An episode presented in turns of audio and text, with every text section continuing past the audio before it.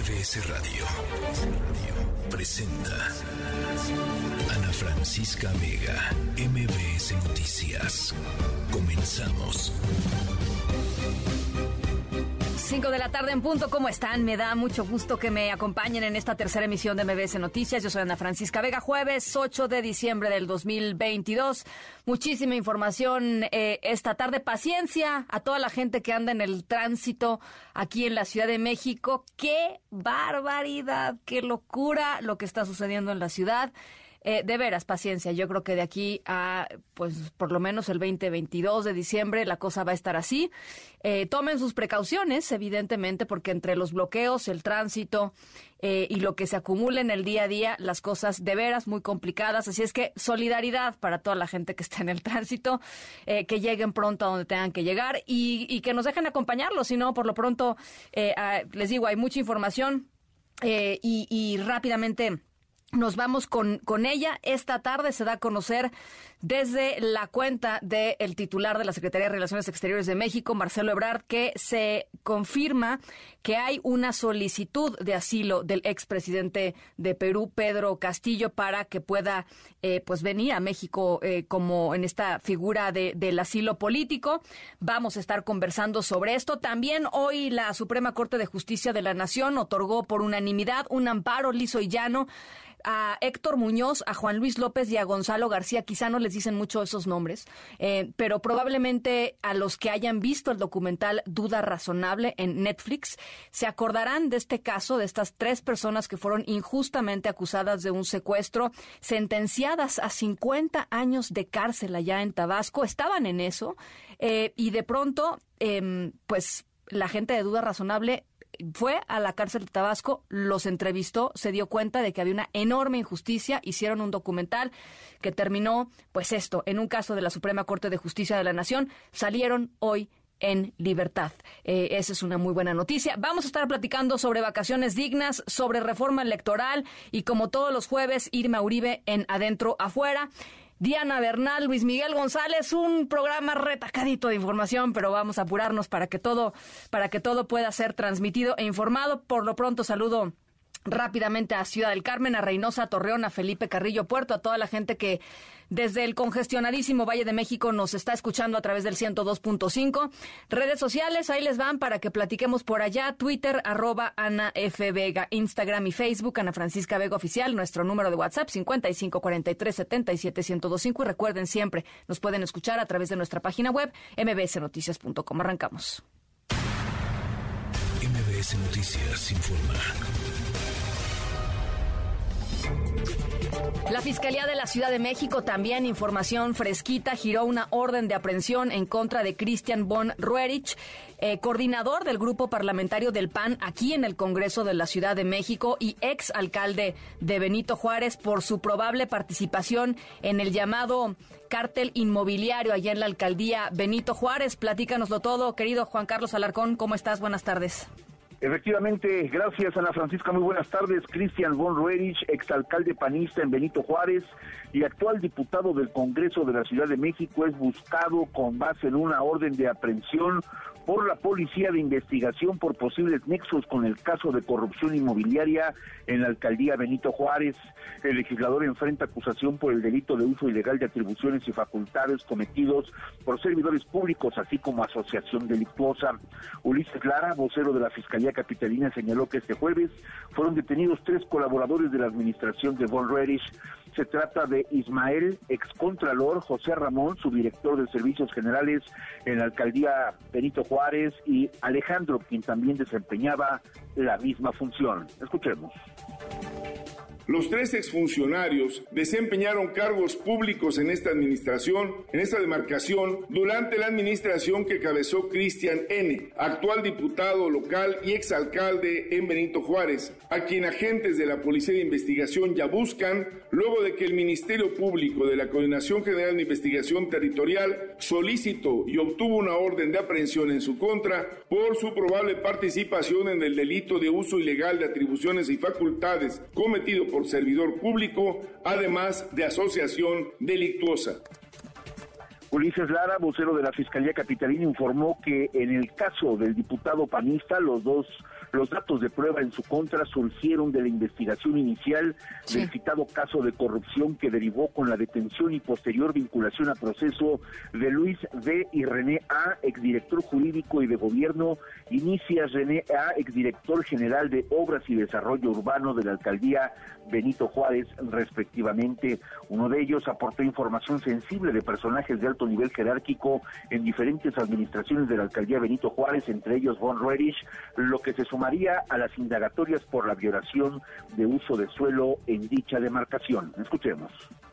Posterior al sismo de 2017, la alcaldía Benito Juárez elogó cerca de 207 millones de pesos asignados a presuntas empresas fantasmas. Esta asignación fue mediante tres contratos, dos de ellos emitidos por un monto exacto destinados a dos empresas diferentes por concepto de arrendamiento de maquinaria para trabajos de demolición, más un contrato adicional por mantenimiento de inmuebles públicos afectados.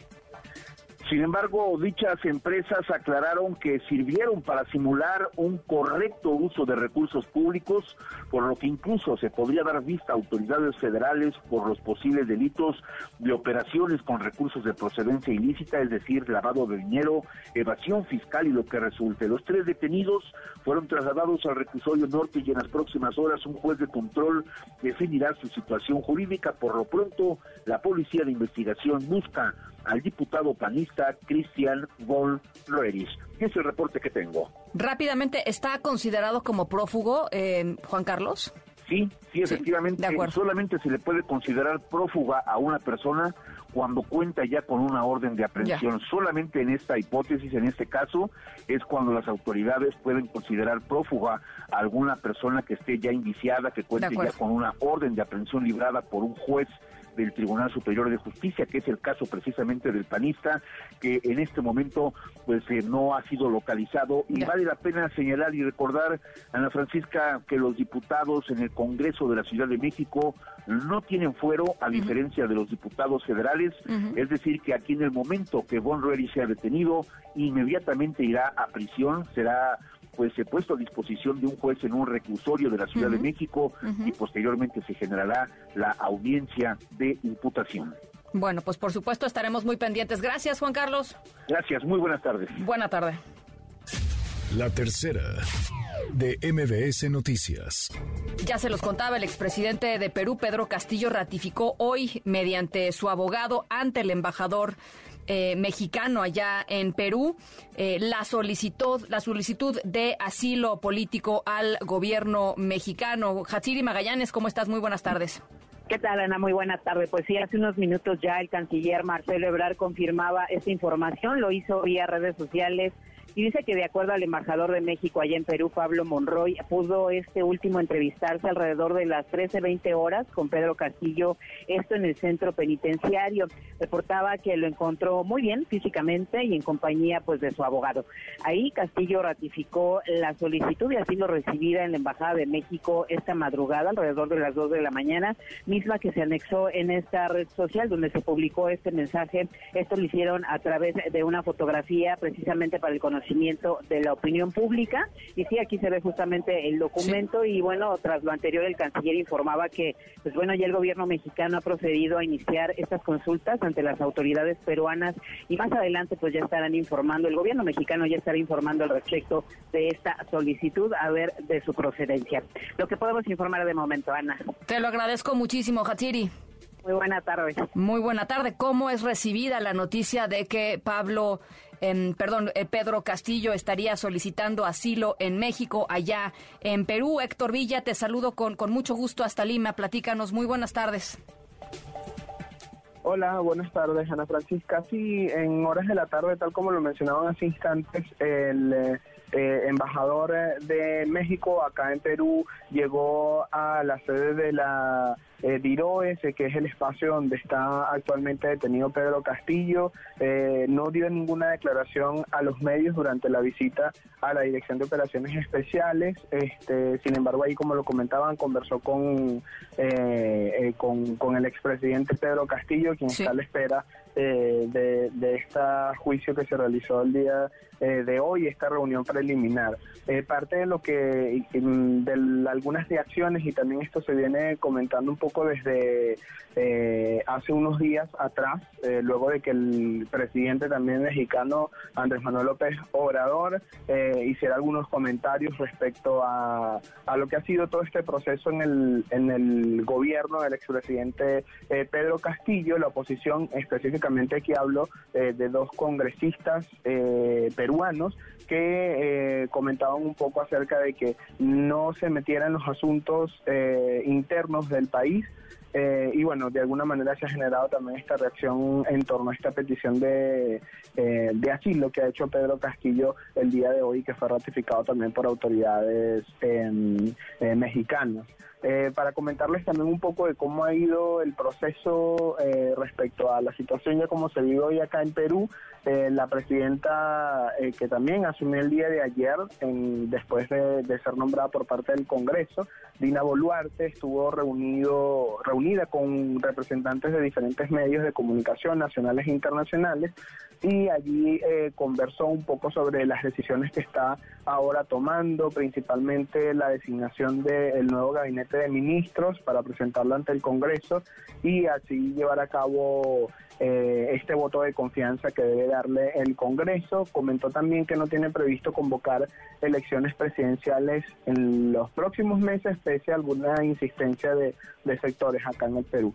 Eh, ahí podemos escuchar el audio de la presidenta Dina Boluarte. Mire, yo sé que hay algunas voces que indican adelanto de elecciones y eso democráticamente es respetable. Creo que la asunción de la presidencia en esta oportunidad es un poco reorientar lo que hay que hacer con el país. Más adelante, en coordinación con todas las organizaciones, estaremos viendo alternativas de mejor reorientar los destinos del país.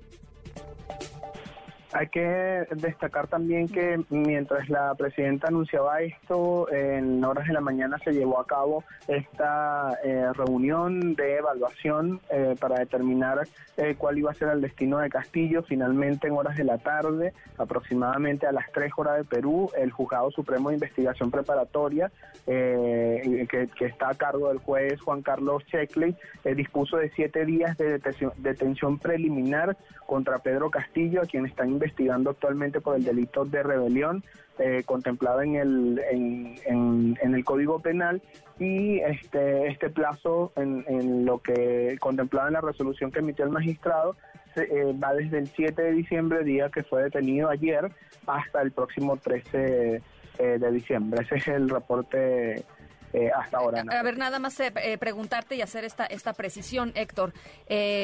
¿La presidenta o alguna institución podría emitir un perdón a Pedro Castillo de tal forma que en lugar de estar en prisión estuviera asilado políticamente en México? O sea, ¿cómo funcionaría esto?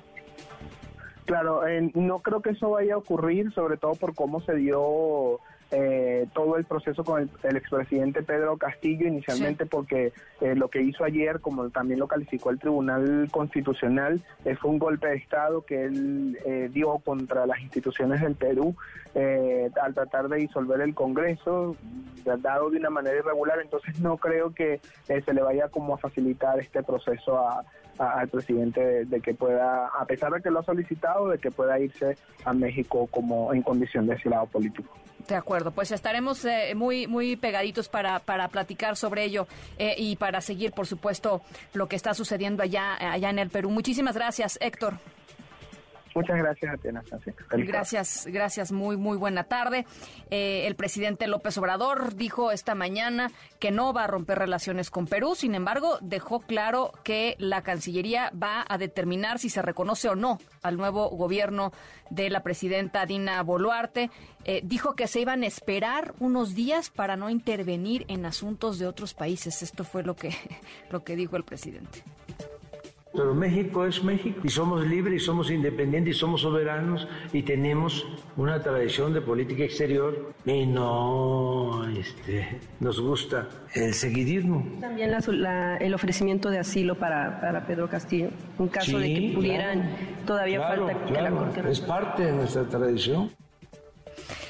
En la línea telefónica, Ileana Rodríguez Santibáñez, profesora investigadora en Derecho Internacional del TEC de Monterrey, Campus Ciudad de México. ¿Un acierto o un desacierto, un desatino eh, en términos de la tradición de política exterior mexicana haber, eh, pues esto, manifestado el tema de, del, del, asilo y sobre todo, Ileana, pues no reconocer inmediatamente al gobierno de Dina Boluarte. ¿Cómo estás? Muy buenas tardes. ¿Qué tal, Ana Francisca? Un saludo a ti y a todo tu auditorio. Pues de entrada un desacierto si consideramos que uno de los grandes baluartes de la política exterior es la doctrina Estrada sobre el no reconocimiento de gobierno que implica el respeto a la libre autodeterminación de los pueblos por decidir por el gobierno que impera. Y en este sentido, finalmente son los órganos constitucionales eh, debidamente eh, puestos en Perú los que han decidido que Dina Boluarte, tras los incidentes lamentables del día de ayer, eh, sea la nueva presidenta. Entonces, esperar un poco, como lo dijo el mandatario eh, mexicano, adecuado esperar unos días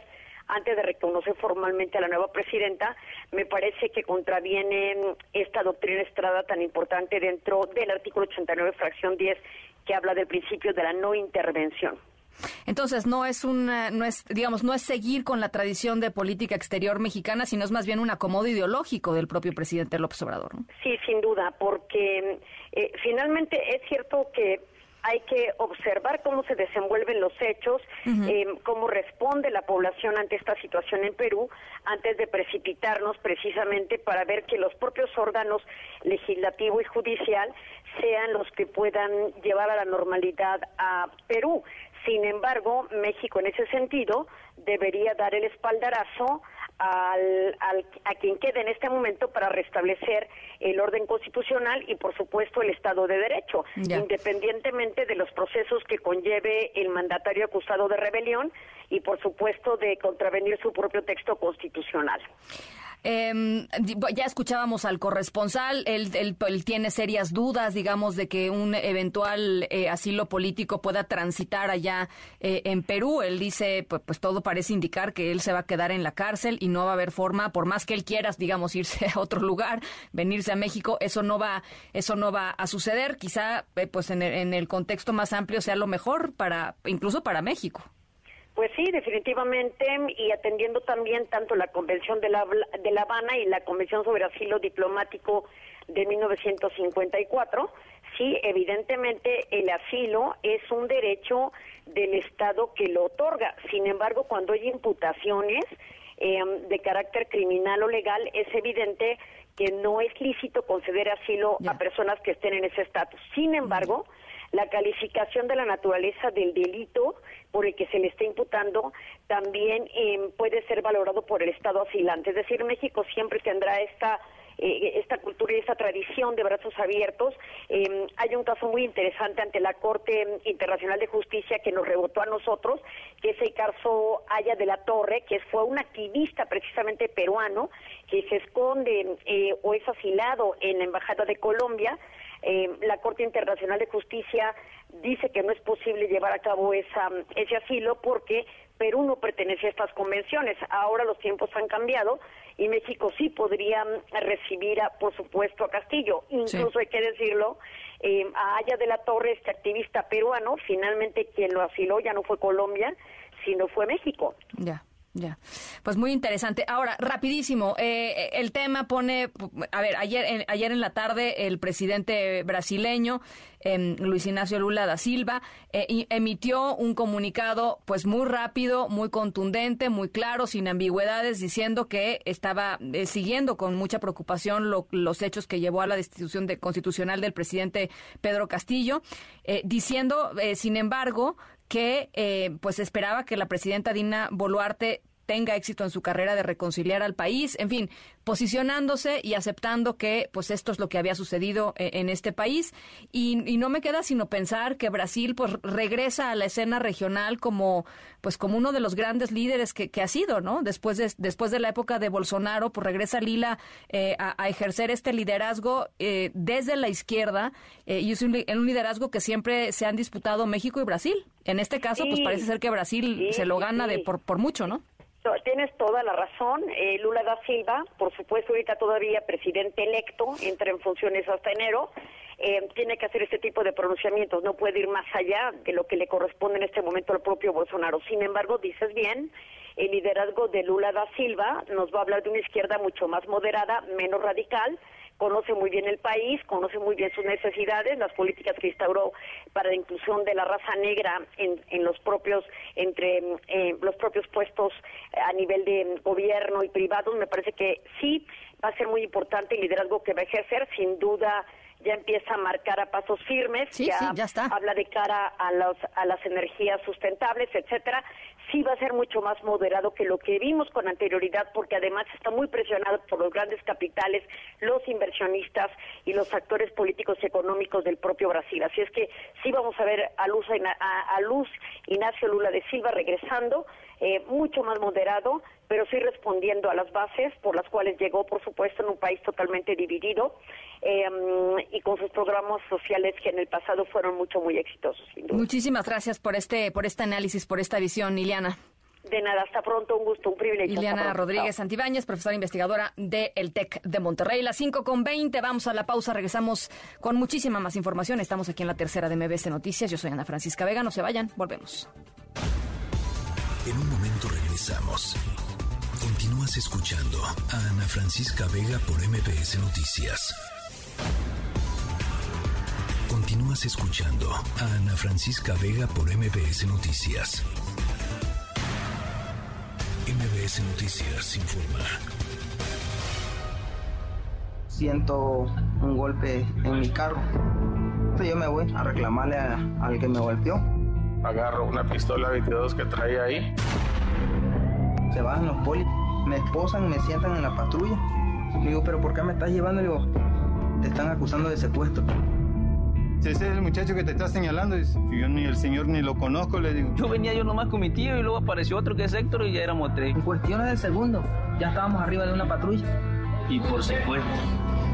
Todavía no sabíamos lo que nos esperaba a nosotros. Me empezaron a golpear. Todo lo que es mi estómago, todo estaba bien morado. Ahorita vas a hablar, me dice el fiscal. Querían que nos echáramos la culpa. Y veo que traen un, un par de bolsas. Y ya no estaba entrando oxígeno ya. Parte de el documental Duda Razonable, la Suprema Corte de Justicia de la Nación, ya les decía al inicio de este espacio, por unanimidad, 11 votos, decidió amparar a Gonzalo García, Juan Luis López, Héctor Muñoz, encarcelados desde el 2015, acusados injustamente de tentativa de secuestro agravada en contra de un ganadero y de su hijo en Tabasco, en Macuspana, para ser eh, precisos. Primero fueron condenados a tres años y medio y después en diciembre del 2018 a 50 años de prisión. Este fue el momento en el que el presidente de la Suprema Corte de Justicia de la Nación, Arturo Saldívar, eh, ordenó su inmediata y absoluta libertad que se tiene que otorgar el amparo liso y llano a los quejosos porque son inocentes. Desde mi punto de vista, no es suficiente invalidar la sanción y que puedan salir en libertad con una pena infamante de por vida por un delito que el Estado no acreditó que hubieran cometido. Me parece que en casos como este, en que no solamente queda claro que no se pudo cometer el delito, sino es evidente la intención arbitraria de las autoridades de fabricar culpables y de hacerles pagar por un delito que es evidente que no cometieron, pues una hora después de que se ordenó su liberación, Gonzalo, Juan Luis y Héctor salieron de la prisión de Macuspana. Ahí fueron recibidos por eh, sus familiares, por los abogados, por la gente que los ha acompañado estos años. María Alberta Hernández, te saludo hasta Tabasco. Tú tienes este reporte, María.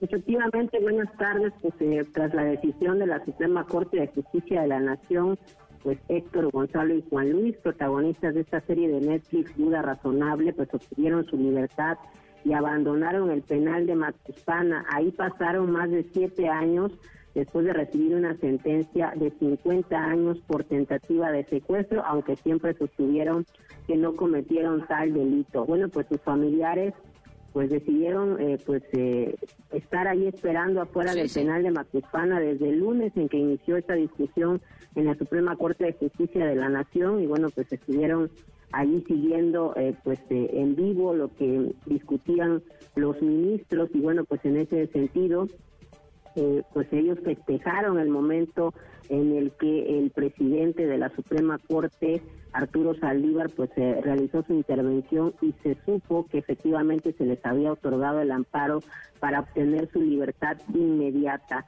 Pues es Marbella Muñoz, madre de Héctor Muñoz, quien bueno pues expresó justamente su gratitud hacia la decisión de los integrantes de la Suprema Corte y bueno pues dijo que está muy contenta porque pues por fin va a tener a su hijo en casa sobre todo pues ya que viene la Navidad pero escuchemos lo que dice Marbella Muñoz. Adelante.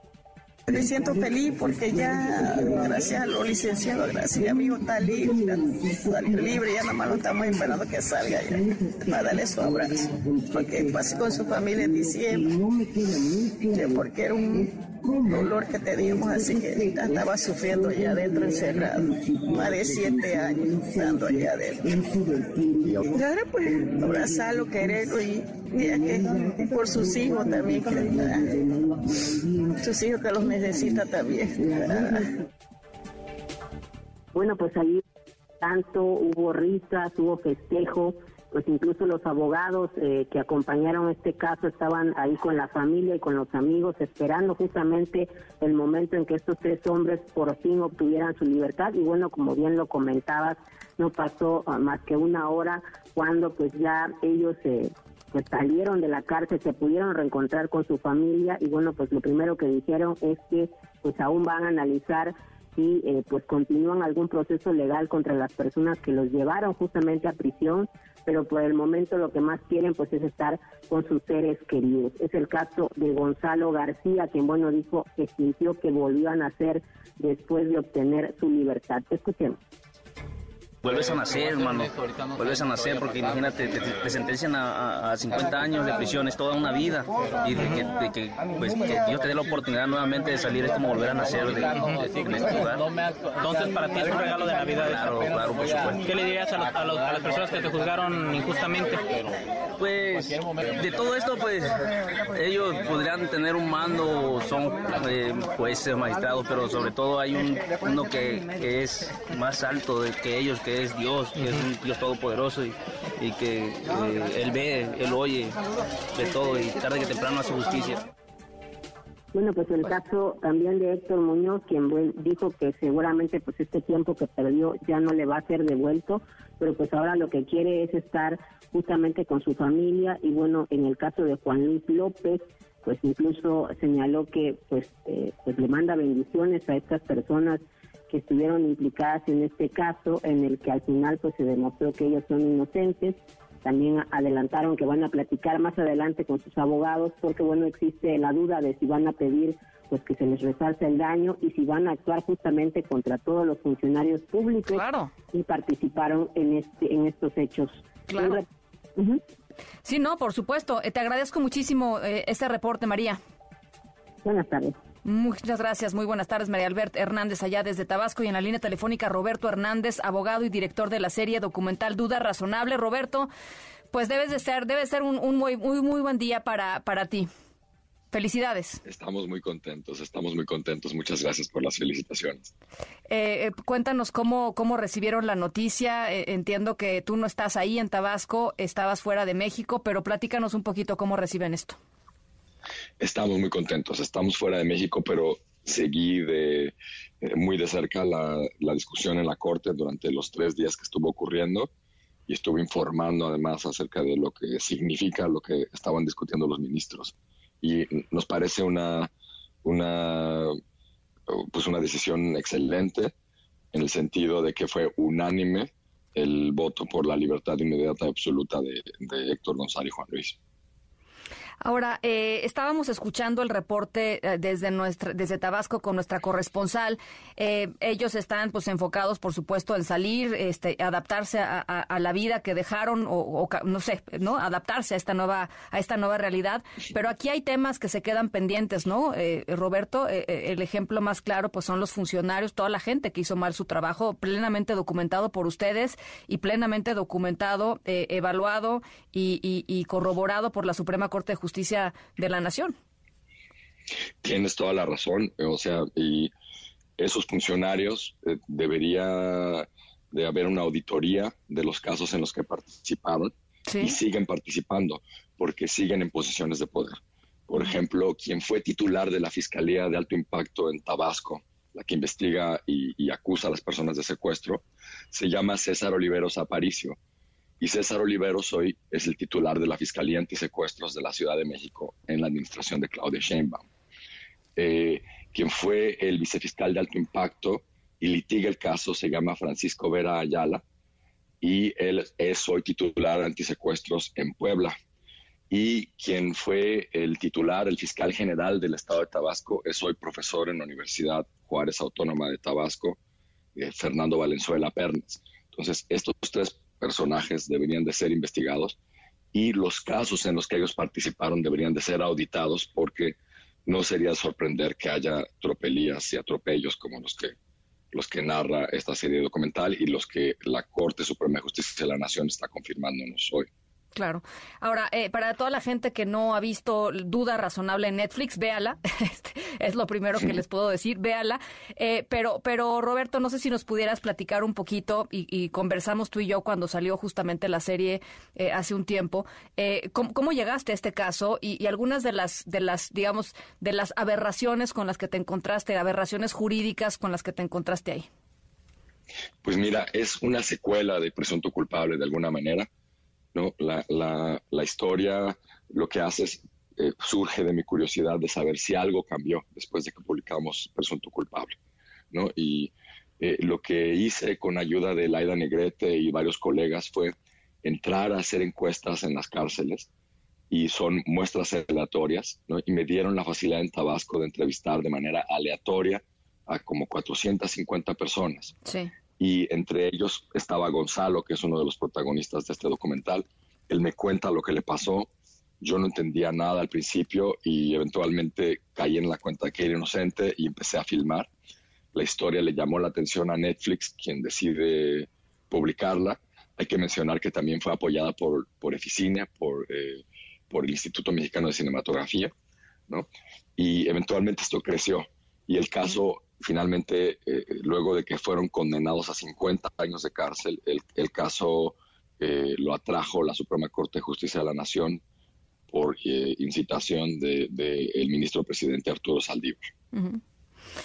Pues bueno, eh, ¿qué te digo, Roberto? Muchísimas felicidades. Creo que es una, una pieza documental que hay que ver, como, como había que ver Presunto Culpable en su momento.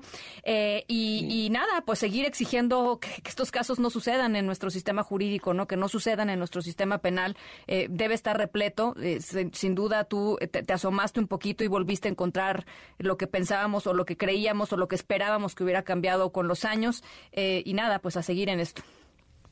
Así es, las cosas no han cambiado lo suficiente y hay que seguir en esto. Entonces te agradezco que, nos des la oportunidad de platicarlo. Al contrario, muchísimas gracias a ti y de veras muchísimas felicidades, Roberto eh, Hernández, abogado y director de la serie documental Duda Razonable, que está en Netflix. La pueden ver, está pues este, abierta para, para todo público. A las 5 de la tarde con 34 minutos. Ana Francisca Vega, NMBS Noticias.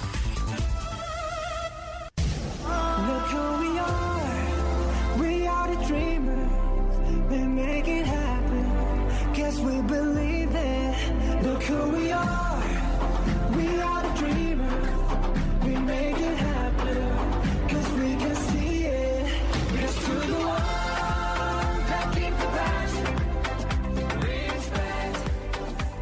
Bueno, nuestra historia sonora de hoy nos lleva a Qatar. Mañana arrancan los cuartos de final del Mundial de Fútbol de Qatar. No crean que ya se nos olvidó nuestro querido Alfredo Tame. Mañana recuperamos las comunicaciones eh, diarias con, mi querido Alfredo Tame para analizar lo bueno, lo malo y lo feo de Qatar. Eh, y esto, esta historia que les voy a contar, de veras, sin duda, cabe en lo feo. Eh, es más, cabría en lo feo diario, porque qué oso tan espantoso el que les voy a contar. Qué vergüenza, caray. Em, lo que pasó, porque además pues tiene que ver con pues con gente cercana, ¿no? Con, con paisanos, con paisanos allá, allá en Qatar. Por cierto, el embajador mexicano en Qatar dice que, el mundial fue un éxito. pues para los mexicanos, ¿no? Estoy, estoy, estoy de acuerdo, no hubo así tremendos destrozos por parte de los mexicanos, ¿no? No pasó nada, no, no metieron a nadie a la cárcel, pero esto que les voy a contar sí está de veras caray, de vergüenza, no, no se vale que hagan eso. Las 5 con 36, vamos a la pausa. En un ratito más eh, les voy platicando un poquito más de la historia sonora de hoy. Regresamos en unos minutitos con Diana Bernal. Estamos en la tercera de MBS Noticias. Yo soy Ana Francisca Vega, no se vayan, volvemos.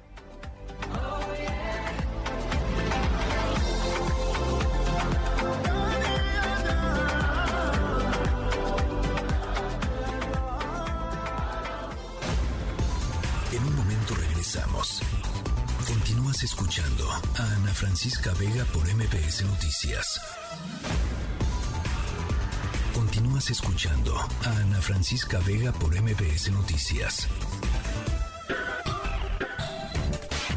Diana Bernal en MBS Noticias.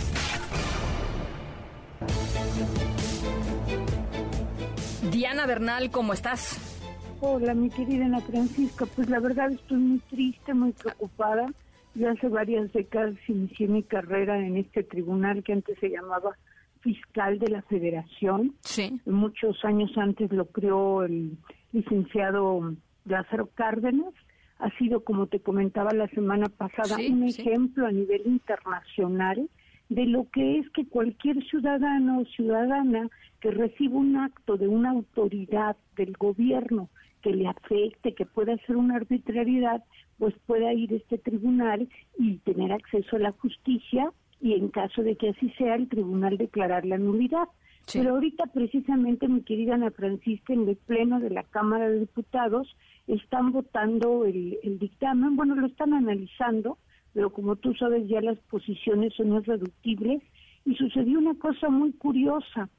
Para que el PAN pudiera eh, votar con el dictamen, aceptó Morena modificar y suprimir el artículo sexto transitorio que expresamente le da la presidencia a una persona de la tercera sección que sea decana y por equidad de género.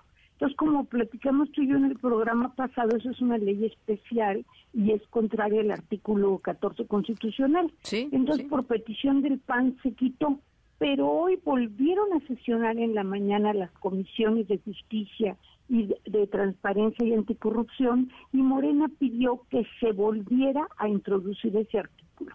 O sea, se ve claramente pues que les jalaron las orejas y aunque aquí no hay intento de disolver el Parlamento, pues sí hay un Parlamento intervenido, Ana Francisca, porque ¿cómo va a haber una disposición que diga que la próxima titular de la presidencia que se elige en este mes o a principios de enero tiene que ser, atendiendo a equidad de género, pues tiene que ser mujer, porque nunca habido una mujer, eso está muy bien, pero tiene que ser de la tercera sección y la decana de la tercera sección. ¿Sabes cuántos años tiene la decana de la tercera sección? No, no sé, no sé, no lo sé. En 2021 no tiene ni un año. En cambio, hay magistrados allí, me voy a, permitir mencionar a la magistrada Zulema Morri como un ejemplo, que es una magistrada que lleva, yo creo que como 12, 15 años en el tribunal, una mujer joven, que preparada, capacitada, no dudo que la otra magistrada también lo sea, pero ¿por qué por una ley se va a decidir quién es el presidente de un tribunal autónomo? Ahora, eso, este, pues, eh, eh, eh, digamos, eso, eso, es hacer leyes a modo. Em, y, y, y, como lo decíamos la vez pasada, o sea, no, no se puede hacer una ley diciendo, a ver, este, queremos que sea Ana Francisca la presidenta de no sé qué. Bueno, pues entonces queremos que tenga el pelo café claro, que tenga el pelo rizado, que sea chaparrita, que sea, pues no, no. O sea, no se puede hacer. Que sea muy guapa. Que exacto, inteligente, guapa, todo eso. No, no pero a ver, este, Diana, eh, el punto aquí es, no se puede hacer una, una ley a modo. Eh, y esta ley seguramente estará destinada a, que sea eh, impugnada de alguna manera. porque... Pero ¿por quién? Ese es el tema, Ana Francisca, que los magistrados pueden están obligados a acatar la ley aunque la podrían aplicar porque es claramente inconstitucional. Es como si dijera que para la Suprema Corte también tiene que ser la próxima ministra, una ministra que no venga del Poder Judicial y que sea la, la decana y que sea de género femenino. O sea, ¿quién podría impugnarlo? Los abogados y abogadas pueden hacerlo, pero tal vez ni siquiera haya tiempo. O sea, es una intervención directa al tribunal y como te digo, el PAN ya había logrado que se suprimiera este sexo transitorio y hoy en la mañana Morena lo vuelve a insertar. Y además de eso, como comentábamos, a nadie le preocupó que todos los magistrados y magistradas que ahorita están en funciones en las salas ordinarias, o sea, las de primera instancia, todos ya nada más van a tener derecho a este nombramiento que ahorita tienen por 10 años y ya no van a poder ser propuestos para un segundo nombramiento. A nadie, nadie habló por ellos. O sea, me parece verdaderamente inconcebible la forma en que se está legislando y esto va a redundar pues en que ya no va a haber esta justicia administrativa. Incluso subió un diputado de Morena que realmente no vale la pena decir su nombre, pero dijo que esto era para lograr que todos los evasores ya dejaran de evadir y que por fin ya se estaban pagando impuestos y que por eso los abogados que hablaron en contra de esta reforma, lo que pasa es que sus clientes no quieren que paguen impuestos. Pues por eso hay tribunales para ver si quién está bien, si el SAT o el contribuyente, pero no necesariamente tiene que estar bien la autoridad y mal el gobernado. Así es. Eh, sí, pues para eso son los tribunales, para dirimir esas diferencias, ¿no? Y, ver, y, e incluso llegar a acuerdos, en fin, o sea, hay un, hay un montón de posibilidades ahí intermedias. Eh, pues una verdadera pena, eh, mi querida Diana. no, ¿No hay forma de que se salve esto? No, no hay forma porque, eh, como te digo, la verdad el presidente de la Comisión de Justicia, un joven eh, diputado de Morena, hizo un excelente trabajo, quitó, lo digamos, lo más horrible del dictamen y ahora en la mañana se vuelve a ver el dictamen en comisiones, porque seguramente así como se votó la reforma electoral, pues hubo orden de, del Ejecutivo de que la reforma saliera tal cual para que así esta persona magistrada del género femenino de la tercera sección en contra de la cual no tenemos nada, pero que no hubiera podido ser presidenta porque la tercera sección no integraba pleno, ahora sea por decisión de dedazo ejecutivo y avalado por el legislativo, la presidenta, ya para que se reúnen los magistrados a escoger o a elegir por votación, como lo hacen en la Suprema Corte, al titular de ese, de ese importante encargo, que ahora va a durar cuatro años, o sea, de 2024 a 2028, además de los 83 magistrados que en una sola tandada va a poder proponer el presidente de la República y que no había nombrado. Pues eh, un verdadero, eh, pues sí, efectivamente, una, una descomposición de una institución importantísima eh, para, para los mexicanos. Diana, pues gracias por ponerlo, como te dije la vez pasada, creo que no es un tema que estuviera en el radar, creo que es un tema es, importantísimo y gracias por ponerlo en el radar. No, Ana Francisca, de veras, estoy muy triste, pero sí debe ser un esfuerzo de todos y todas, pues poder defender nuestras instituciones autónomas, perfeccionarlas sí, pero pues no intervenirlas. Así es, así es. Bueno, pues ahí está. Diana Bernal, te mando un abrazo. Buen jueves. Un abrazo, mil gracias. Buenas. Gracias. Eh, las 5 eh, de la tarde con eh, 46 eh, minutos. Eh, importantísimo, por supuesto, reacciones en torno a eh, la, pues la orden de captura de Cristian Bonrón, el, el diputado eh, panista aquí en la Ciudad de México, ex alcalde de la Benito Juárez, dice Jorge Romero, dice nuevamente la Fiscalía Autónoma de la Ciudad de México retoma su cacería en contra de opositores, ahora contra quien lleva cuatro años junto con su grupo parlamentario denunciando este desgobierno. No nos callaremos, toda nuestra solidaridad con el, con el coordinador Cristian Von Roe. Em, y Ruerich, perdón, Ruerich, eh, Christian von Ruerich. Em, y pues nada, este que está levantando, por supuesto, muchísima polémica eh, esto que hace la Fiscalía, esto que emite la Fiscalía en el contexto de la, el llamado cártel inmobiliario allá en la Benito Juárez. Las 5 de la tarde con 47 minutos. Nos vamos a la pausa, regresamos con mucho más. Estamos en la tercera de MBS Noticias. Yo soy Ana Francisca Vega, no se vayan, volvemos. La tercera de MBS Noticias. En MBS, noticias que ponen de buenas. La Secretaría de Desarrollo Agrario, Territorial y Urbano entregó al gobierno de Tabasco la rehabilitación del Parque Centenario 27 de febrero, casa del equipo de béisbol Los Olmecas, y cuyos trabajos se realizaron con una inversión de 276 millones de pesos para intervenir 14.521 metros cuadrados. El proyecto de remodelación del estadio contempló 9.000 butacas para espectadores, zona de juegos, locales comerciales, plaza elevada, sala de juntas, oficinas, bodega, gimnasio, cocina, área de comida y cajones de estacionamiento, así como nuevos accesos y cubiertas para mayor comodidad de los usuarios. Las autoridades no deben perder de vista la participación activa de los pueblos y comunidades, porque son ellos quienes conocen su espacio de vida y saben cuáles son sus necesidades, expresó la secretaria de Medio Ambiente y Recursos Naturales, María Luisa Albores al reunirse con los titulares del ramo en Puebla y Tlaxcala, así como con los alcaldes de ambos municipios y académicos de la UAM Xochimilco. Al encabezar la presentación del proyecto del Programa de Ordenamiento Ecológico Regional de la subcuenca Alto Atoyac, la secretaria agradeció la apertura al trabajo en equipo para lograr un instrumento que garantizará el derecho a un medio ambiente sano, a la salud y en general a una vida digna de las y los habitantes de la región. Ante el reto de armonizar la producción de alimentos y el cuidado de los recursos naturales, la Secretaría de Agricultura y Desarrollo Rural firmó un acuerdo de colaboración con la Universidad Autónoma de Chapingo que potenciará la vinculación, investigación, innovación y manejo sostenible de los recursos suelo y agua de México. Este acuerdo impulsa 120 acciones para promover e incrementar el manejo sostenible de los suelos agropecuarios del país y contribuir así a la seguridad alimentaria y bienestar de la población. En MBS, noticias que ponen de buenas. En un momento regresamos. Continúas escuchando a Ana Francisca Vega por MBS Noticias.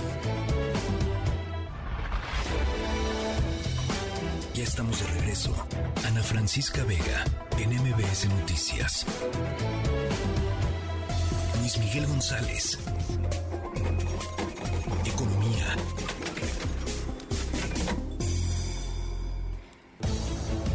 Pues buenas noticias en términos de la inflación, Luis Miguel González. Eh, sí, Ana Francisca Vega. ¿Cómo estás? Tenemos, a ver, vamos primero por el titular y luego vamos viendo los detalles. A ver. El titular es la inflación baja para el mes de noviembre y estamos en 7.8, o sea, abajo de 8% en el índice general. No hay manera de decir que no es buena noticia. Una referencia muy clara es, estaba en 8.2 hace un mes. Los analistas expertos incluso daban por hecho que seguiría arriba de 8. Sí. El, el rango de los pronósticos era entre un 8.1 hasta un 8.4. Mira. Eh, no hay manera de decir que no es buena noticia. Luego ya entramos a los detalles. ¿Por qué ocurrió? Hay una cosa que podrían llamar el efecto buen fin. Vas a decir tú, ¿qué, qué es eso? a ver. Cualquiera que haya estado en un centro comercial, bueno, iba a decir, en una calle donde hubiera comercio, se habrá dado cuenta que hubo ofertas muy agresivas a lo largo de el, básicamente la segunda quincena de noviembre. Todos los comercios levantaban la mano para decir, oiga, fíjese en lo que tengo, sí. Le ofrezco 10%, 20%, le ofrezco 30% y plazos. Todo eso ocurrió en noviembre y es parte de lo que refleja el, la medición de la inflación en noviembre. ¿Cuál es el, cuál es, ahora sí, entrando a las letras chiquitas o literalmente a las letras chiquitas que vienen en las cajas de las medicinas? ¿Cuáles son las contraindicaciones del dato que tenemos en noviembre? Pues que los alimentos y la inflación subyacente siguen siendo muy altos. Lo pudiéramos sobresimplificar, digamos que la canasta donde hay ropa, donde hay electrodomésticos, donde hay perfumes, etcétera, bajó muchísimo en noviembre, pero la de los alimentos sigue todavía muy terca, como dicen terca pero necia. Me encanta. El, el punto es, siendo una buena noticia, también es un recordatorio de lo que hemos venido diciendo desde hace rato, y es la batalla contra la inflación, el sufrimiento de los hogares respecto a inflación, la inflación como tema de conversación, va a seguir por nosotros un buen rato. Sí. El 7.8 tendrá que ser confirmado en el dato de diciembre para poder respirar con más calma. Mi pronóstico, Ana Francisca, es que diciembre va a tener un dato ligeramente superior al 7.8 que nos está dando noviembre, porque desaparece este efecto buen fin. Claro. Porque esta inflación subyacente, el corazón de la inflación, sigue gozando de cabal salud. Oye, eh, y nada más para, para como un poco cerrar la pinza eh, en, el, en el sentido de los, de los pronósticos de, de, fin de año que teníamos, digamos que a mediados de año dijimos la, la inflación, pues como, como, como nos lo estás diciendo ahorita, ¿no? La inflación seguirá, ojalá que se empiece a controlar, pero bueno, seguirá siendo un tema. Y, y el otro asunto era eh, el asunto de la, de la, del crecimiento de México y de la eventual recesión en algunas de las economías más importantes del mundo, que, que no ha sucedido hasta, por lo menos hasta el momento. Totalmente. ¿Qué tuvimos? El segundo semestre fue menos malo de lo que se esperaba. Sí. En algunos casos tuvo incluso buenas noticias. Eh, me refiero, por ejemplo, el empleo estuvo bien hasta noviembre. Y lo que nos recuerda es el principal factor que va a determinar cómo le ver a México en el 2023 es el comportamiento de la economía de Estados Unidos. Si entra en recesión, qué tamaño va a tener esta recesión en los dos sentidos, qué tan profunda o qué tan larga, y eso va a determinar mucho. Alguien que nos está escuchando dirá, bueno, ¿por qué, por qué Estados Unidos también en esto? Pues porque 40% de nuestro PIB está relacionado con Estados Unidos. Por supuesto. Eh, son las exportaciones, son las remesas, la inversión extranjera, es el turismo. Todo eso termina siendo que si a Estados Unidos le da gripa, mínimo a nosotros nos dan estornudos. Así es, así es. Bueno, pues ahí está. Eh, importante la, la, reflexión de hoy y, observemos diciembre, ¿no? Observemos lo, lo, los, los números de diciembre para, para hacer ya el cierre después. Totalmente. ¿Por qué es importante este dato de inflación general? Muchos de los precios del sector público se van a ajustar como esto. Pienso los impuestos, por ejemplo, en la Ciudad de México el predial casi se, se actualiza automáticamente con la inflación como referencia en algunos casos los los los los impuestos a los automóviles, estoy pensando en tenencia, etcétera. Entonces, aunque se desindizó mucho del, de los precios respecto a la inflación, todavía hay muchos que toman este precio como referencia para ajustar de cara al 2023. Así es, así es. Bueno, pues ya lo estaremos conversando. Luis Miguel, te mando un abrazo. Abrazo fuerte, Ana Francisca. Buenas tardes. Igualmente, muy buen fin de semana para ti, las 5 con 59. Ana Francisca Vega, NMBS Noticias.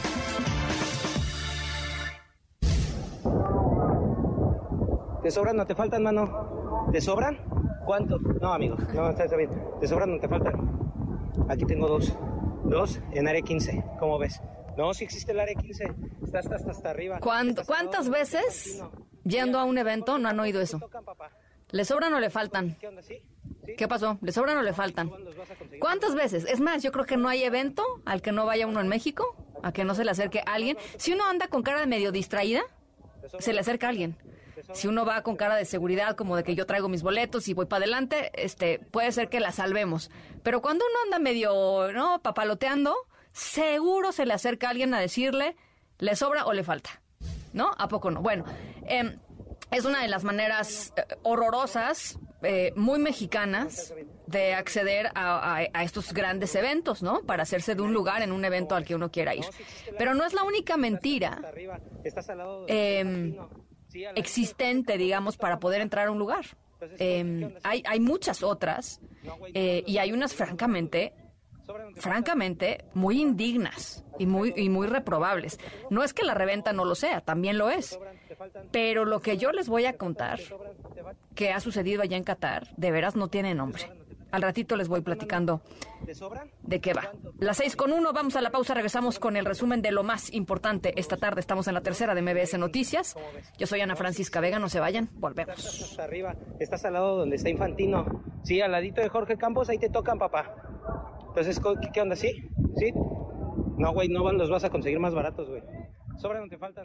En un momento regresamos. Continúas escuchando a Ana Francisca Vega por MBS Noticias.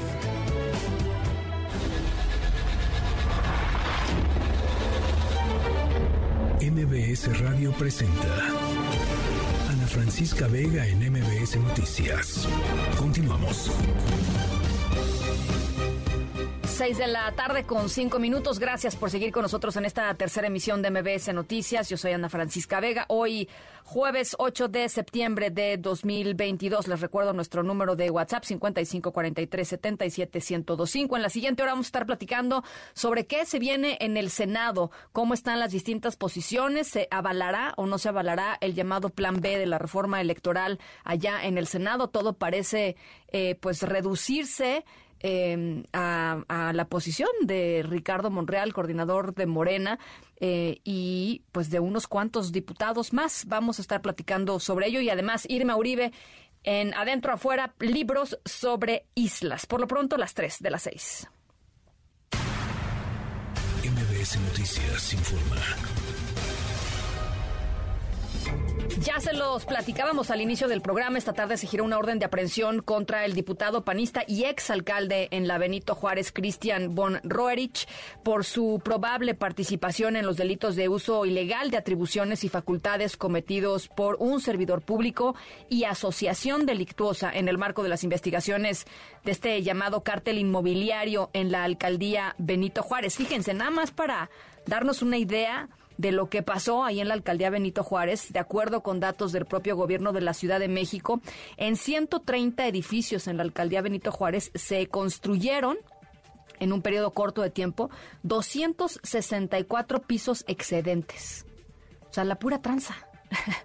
la pura tranza. Bueno, hay reacciones sobre esto que anunció la Fiscalía de la Ciudad de México esta tarde desde el Partido Acción Nacional. Alberto Zamora, ¿cómo estás? ¿Qué tal, Ana Francisca? Muy buenas tardes. Pues está todo listo ya aquí en la sede del Partido Acción Nacional en la Ciudad de México. Concretamente estamos hablando del Auditorio Miguel Hernández La Bastida, que es la sede del Comité Directivo Regional del PAN en la Ciudad de México, donde ha sido convocada una conferencia de prensa a la que van a estar presentes y la va a encabezar el dirigente nacional del PAN, Marco Cortés, el dirigente del PAN de la Ciudad de México, Andrés Ataide, también van a estar presentes senadoras, senadores, diputados locales, federales también, alcaldes, concejales y en realidad pues todos los dirigentes del PAN en la Ciudad de México para ofrecer lo que nos han dicho su respaldo a eh, pues al ex eh, jefe delegacional en Benito Juárez, Cristian Monroerich, actualmente diputado local por esta investigación que ya eh, pues se ha iniciado y que de hecho se giró esta orden de aprehensión contra contra él justamente por el, la presunta vinculación con integrantes del llamado cártel inmobiliario. Se había citado exactamente a las seis de la tarde, son seis con diez minutos y todavía no inicia, pero de cualquier manera, Ana Francisca, vamos a estar muy pendientes de lo que aquí se informe para darlo a conocer a nuestros amigos del auditorio. Por supuesto, estaremos muy, muy pendientes. Muchísimas gracias, eh, Alberto. Gracias, buenas tardes. Muy buenas tardes. Eh, y, hoy por la tarde se reunió el presidente López Obrador con... Em, con eh, hombres de negocios, el, el, presidente del Consejo Mexicano de Negocios, Antonio del Valle, con empresarios aquí en la Ciudad de México. Citlali Sainz, ¿cómo estás? No, no está mi compañera Citlali. Vamos primero, ahorita recuperamos la comunicación con Citlali. Nos vamos por lo pronto al Senado de la República, en donde todos los grupos parlamentarios ahí en el Senado pactaron aprobar una nueva redacción eh, a las reformas en materia de vacaciones dignas de 12 días ininterrumpidos de descanso, eh, de descanso mínimo y obligatorio. Eh, Oscar Palacios, ¿cómo estás? Platícanos. ¿Qué tal, Ana Francisca? Buenas tardes. Bueno, pues diputados y senadores acordaron modificar el proyecto impulsado en San Lázaro sobre vacaciones dignas Esto a fin de retomar la propuesta del Senado de incrementar a 12 el mínimo de días de descanso continuo que podrán tener los trabajadores desde el primer año de labores. En conferencia de prensa, el presidente de la Comisión de Trabajo y Previsión Social del Senado, Napoleón Gómez Urrutia, recordó que los diputados habían planteado que los trabajadores pudieran gozar solo de seis días continuos de vacaciones, mientras que los otros seis tendrían que ser acordados con el patrón. Reconoció que esta redacción generó dudas entre la clase trabajadora, por lo que bueno, se logró un acuerdo para retomar la propuesta original y establecer justo los 12 días continuos de descanso con la posibilidad de distribuirlos en la forma que requiera el trabajador. Escuchemos. Básicamente lo que estamos diciendo es la persona trabajadora disfrutará de 12 días de vacaciones continuos por lo menos. Dicho periodo, a potestad de la persona trabajadora, podrá ser distribuido en la forma y tiempo que así lo requiera. Es decir, que quede esto como es lo que habíamos establecido y era la demanda de todos los trabajadores y los dirigentes nacionales sindicales de que este sea un derecho del trabajador que se ejerza en los tiempos y de acuerdo a la forma que el propio trabajador lo necesite o lo requiera. De igual forma, el presidente de la Comisión de Trabajo y Previsión Social de la Cámara de Diputados, Manuel de Jesús Valdenebro, precisó que su intención no era reducir los días de vacaciones, aunque bueno, reconoció también que la nueva redacción provocó dudas, por lo que decidieron retomar el planteamiento inicial. Así lo dijo. El acuerdo es, vamos en beneficio de los trabajadores. Desde la Cámara de Diputados, en ningún momento ha pasado por nuestra mente el tratar de reducir un día de vacaciones para los trabajadores de este país. Planteamos el hecho de que tenía los 12 días, 6 firmes al momento que los quisiera y la potestad del trabajador si quería más. Eso provocaba dudas. Pero siguiendo en la mesa de los acuerdos, hoy estamos aquí juntos con el Senado, es tiene los 12 días y si un trabajador pide flexibilidad para fraccionar por los intereses que él pudiese tener o las necesidades, adelante. En tanto, la senadora por Movimiento Ciudadano, Patricia Mercado, manifestó el compromiso de los senadores de votar a favor de esta nueva redacción que será introducida a través de una reserva, esto durante la discusión que se lleve a cabo precisamente esta tarde en San Lázaro. Ana Francisca es el reporte. Buenas tardes. Bueno, pues entonces buenas noticias, ¿no? Eh, digamos, eh, esto de, haber regresado a la, redacción original es una buena noticia para, para trabajadores. 12 días, si los quieren tomar juntos, qué bueno. Si los quieren separar, adelante. Así es, así es, es justo la nueva redacción que se está proponiendo, se va a establecer justo allí en la Cámara de Diputados, en la discusión que se lleva a cabo hoy. Al sufrir cambios, la minuta tendrá que regresar al Senado, pero bueno, ya de antemano existe el compromiso de aprobarlo y por supuesto esto representa una buena noticia. Bueno, pues ya lo estaremos conversando. Gracias, Oscar. Hasta luego, buena tarde. Muy buena tarde, ya recuperamos la comunicación con Citlali Sainz. Empresarios y el presidente se reunieron, Citlali. Así es, Ana. Buenas tardes a ti también a nuestros amigos del auditorio. La reunión fue privada por más de tres horas en Club de Industriales de Polanco y es que ahí el presidente del Consejo Mexicano de Negocios, Antonio del Valle, al final de esta reunión señaló que pues hablaron de las preocupaciones que tiene el sector privado con el presidente Andrés Manuel López Obrador señaló que pues hay temas que tienen que ver con la inversión. Otra preocupación son los cambios legislativos en materia electoral. Ellos eh, le dijeron que pues no estaban están preocupados por esta propuesta para que se hicieran cambios, sobre todo por el timing en el que se presentan. Eh, señalaron que pues es la postura del sector privado, el tema de que sí se pueden hacer cambios, pero no en este momento, sobre todo con miras a las elecciones del 2024. Y bueno, también a Ana Francisca, el presidente López Obrador cuando salió brevemente dijo que salía contento, que fue una reunión muy buena, pero eh, ya en la entrevista Antonio del Valle, el líder de este organismo, uno de los más poderosos de nuestro país, señaló que el presidente López Obrador pues se comprometió a que en una de las preocupaciones en materia de inversión pues se va a garantizar el Estado de Derecho, que se van a cumplir las leyes, cualquiera que sea la decisión a la que se llegue, ya sea en conversaciones que se tienen con Estados Unidos y Canadá por el tema de las consultas o en otros temas que tengan que ver con el sistema judicial o la Suprema Corte. Pero vamos a escuchar lo que dijo el presidente del Consejo Mexicano de Negocios Estamos recibiendo, como saben, muchas inversiones. El dato de inversión extranjera directa al día de hoy es de alrededor de 30 mil millones de dólares. Eso quiere decir que sí hay inversión en el país. Está llegando mucha inversión para manufactura que está relocalizándose desde otros lugares del mundo, especialmente de China, pero esa podría ser mucho más. Por eso nuestro interés en que se despejen todas esas dudas, esas incógnitas que siguen habiendo en el ambiente. Y esperemos que, próximamente eso suceda. Y bueno, señaló que fue una reunión cordial, que son reuniones que ya se han hecho de alguna manera un poco más eh, seguidas y que pues ha habido reciprocidad en algunos de los planteamientos que se tienen. Otro de los temas pendientes que se tiene pues es el paquete de inversión que dijo, bueno, es parte nosotros eh, mantenemos nuestro interés y sabemos que México es uno de los mejores países para invertir en el mundo. Y bueno, cabe señalar, Ana, que se aprovechó esta reunión y la presencia del presidente Andrés Manuel López Obrador para testiguar la elección del nuevo presidente del Consejo Mexicano de Negocios. Resultó ser electo Rolando Vega Sáenz, quien va a asumir el cargo el próximo 23 de febrero del 2023. Ana, es mi reporte al auditorio. Bueno, pues muchísimas gracias. Eh, gracias, eh, Citlali. Buenas tardes. Un abrazo. Oigan, rapidísimo, nada más eh, contarles eh, eh, parte de lo que está sucediendo esta tarde allá en la Cámara de Diputados, después de que un diputado del partido Morena, Mario Yergo, le preguntó a una periodista de La Fuente, ahí en Diputados, Margarita Nicolás, si era del INE, eh, la periodista lo cuestionó con respecto a las posiciones de Morena eh, sobre la reforma electoral eh, y el diputado le dijo, ¿y usted qué es del INE? Imagínese, ¿no? Nada más, ¿usted qué? ¿No? Es del INE.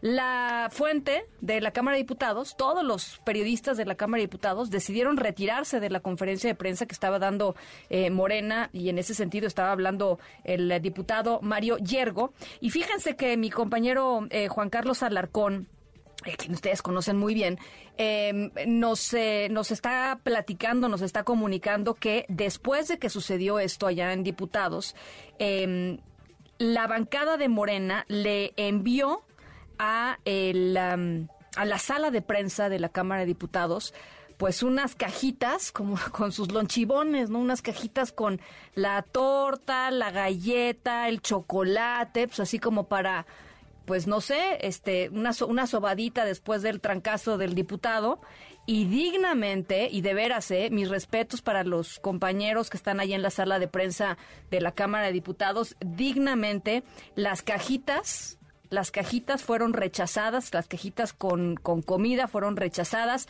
y les pusieron a todas este, un letrerito que decía, la fuente no se toca. La fuente no se toca. A ver si así entienden, ¿no? Que pues, un poquito más de respeto al, al trabajo de las personas. Estamos aquí para preguntar y para cuestionar. Ellos están para responder, para gobernar y para rendir cuentas. Así es, muy sencillo. Vamos a escuchar el momento en el que pues los compañeros se deciden retirar de, de la conferencia de prensa, si les parece. Es una cadena que tiene 75 años de existir y que está en toda la República Mexicana. Entonces, eh, espérate. Entonces, ajá. A ver. Oiga, pero a ver, ¿por qué, a ver, por qué tanto odian? ¿Por qué ese odio? ¿Por qué los de Morena siempre odian al INE? Eh? ¿Por qué tienen tanto odio? No, no hay ningún odio. Muchas gracias. Bueno, pues eso fue lo que sucedió esta tarde allá en Cámara de Diputados. y bueno, pues ahí está, un poco de respeto. Se, se, pide mínimo para el trabajo que hacemos todos los días. Las seis con 17, vamos a la pausa, regresamos con mucho más aquí a la tercera de MBC Noticias. Yo soy Ana Francisca Vega, no se vayan, volvemos. En un momento regresamos. Continúas escuchando a Ana Francisca Vega por MBS Noticias. Continúas escuchando a Ana Francisca Vega por MBS Noticias. El Senado de la República actuará con serenidad y buen juicio. Será una discusión racional, inteligente. Vamos a cuidar el procedimiento legal. No habrá atropellamiento, no habrá eh, esto llamado vía rápida Entonces vamos a imprimirle el mayor análisis, el mayor cuidado en la deliberación. Más o menos de los temas que me preocupan son, por ejemplo, la desaparición de las juntas ejecutivas distritales, por ejemplo, esta de la propuesta de que los legisladores federales que busquen ser electos al cargo soliciten licencia a partir del inicio de la campaña, eh, lo del periodo de veda, también algunos temas como el sistema nacional electoral, la estructura eh, orgánica del INE. Todo esto es parte de lo que tenemos que revisar sin precipitación. Bueno, el presidente López Obrador ha dicho en los últimos días que es tiempo de definiciones y sí, efectivamente es tiempo de definiciones. Eh, el Senado de la República recibió hoy este, mm, pues este paquete, digamos, de, leyes modificadas eh, a las que se les ha llegado a conocer como el famoso Plan B que tiene que ver con una reestructuración de em, el sistema electoral mexicano, eh, aprobado en fast track la madrugada del miércoles allá en la Cámara de Diputados y pues todo apunta a que, bueno, irá a comisiones, a diferencia de diputados, en esta ocasión sí irá a comisiones, se estudiará eh, y pues de los votos y de las definiciones que se tomen en estas comisiones y eventualmente en el Pleno, pues se van a modificar no nada más las estructuras electorales de, del país, sino pues muchas definiciones definiciones políticas, eh, eh, en particular eh, rompimientos quizá o no en, dentro de la, de la propia bancada de Morena, de Ricardo Monreal, en fin, mucha, mucha cosa que analizar en torno a esto que está sucediendo, tiempos de definiciones. José Antonio Crespo, analista político, me da muchísimo gusto saludarte como siempre. ¿Qué tal, mi querida amiga? Muy bien. A ver, pues, ¿cómo la ves? Este, hoy nueve o diez columnas en distintos diarios este, trataban de Ricardo Monreal, mi querido José Antonio. Sí, porque él puede ser una clave en lo que pasa en el Senado. Lo que vimos en la Cámara de Diputados fue una aberración, una aberración que nos remontó a varios años atrás, cuando el PRI hacía ese tipo de cosas. Mayoriteo le llamábamos, fast track, que, que ni siquiera se discuta, que los propios diputados que votaron a favor ni siquiera sabían lo que estaban votando, porque nadie sabía exactamente qué traía la iniciativa. Había sorpresas, cosas que no, no, se habían planteado. Pero ellos lo votaron así por orden presidencial, ¿Sí? de una coma, justo como en tiempos del viejo PRI. Pero Ricardo Monreal, que está en su propio juego político, pues ha dicho, vamos a revisar, vamos a hacer las cosas bien, con tiempo, revisarlas, discutirlas, con lo cual precisamente le está dando un golpe a los diputados de su partido, porque eso implica decir, esos no se comportaron ni democráticamente ni racionalmente, ¿no? Desde luego Monreal tiene una oportunidad política y no, hay escenarios, no sabemos quién que va a ser, pero si él ya sabe que no va a ser candidato de Morena, ya lo sabe, por lo menos no para la presidencia, y ya se le, ya se le tira de traidor, ya se le descalifica los morenistas, entonces él tiene una alternativa frenar esta ley, por lo menos en los aspectos más, eh, más conflictivos, más antidemocráticos que los hay. No toda la ley está mal, no todos los puntos son eh, negativos. Hay algunas cosas positivas, pero algunas sí son claramente antidemocráticas. Las puede frenar por considerarlos democráticas él y su grupo de senadores si es que lo apoya. También vamos a ver cuántos de los senadores de Morena lo podrían apoyar a él. Pero pensamos que hay algunos que sí ya lo han demostrado antes. Bueno, él puede decir dos cosas, o esto es antidemocrático y por lo tanto no pasa, o bien esto es anticonstitucional, porque también ya hay algunos expertos que han dicho, a ver, más allá de que sea conveniente o no, eso es debatible, hay puntos anticonstitucionales y Morreal ya había advertido que por él no iban a pasar puntos que fueran anticonstitucionales porque es una ley secundaria. Y eso lo hace él puede ganar puntos frente a la oposición. Cuando todo el mundo está especulando que en algún momento va a salir de Morena y tratará de buscar algún acomodo en la oposición. Eh, puede ahora pragmáticamente decir, esto me da posibilidad ya de que me saquen de Morena, pero yo quedo bien con la oposición, con los críticos de López Obrador, y haber ganado una ley que puede ser antidemocrática, que lo es desde mi punto de vista, y que podría ser en varios puntos anticonstitucional y no sabemos si esa va a ser su elección. Algunos dicen está negociando con el propio Morena, con el secretario de Gobernación, para ver qué consigue dentro de Morena. Yo creo que ya no va a conseguir gran cosa en Morena, pero en fin, Ese es el punto que ahorita, de aquí a diciembre por lo menos, puede ser un punto de observación y un punto de debate.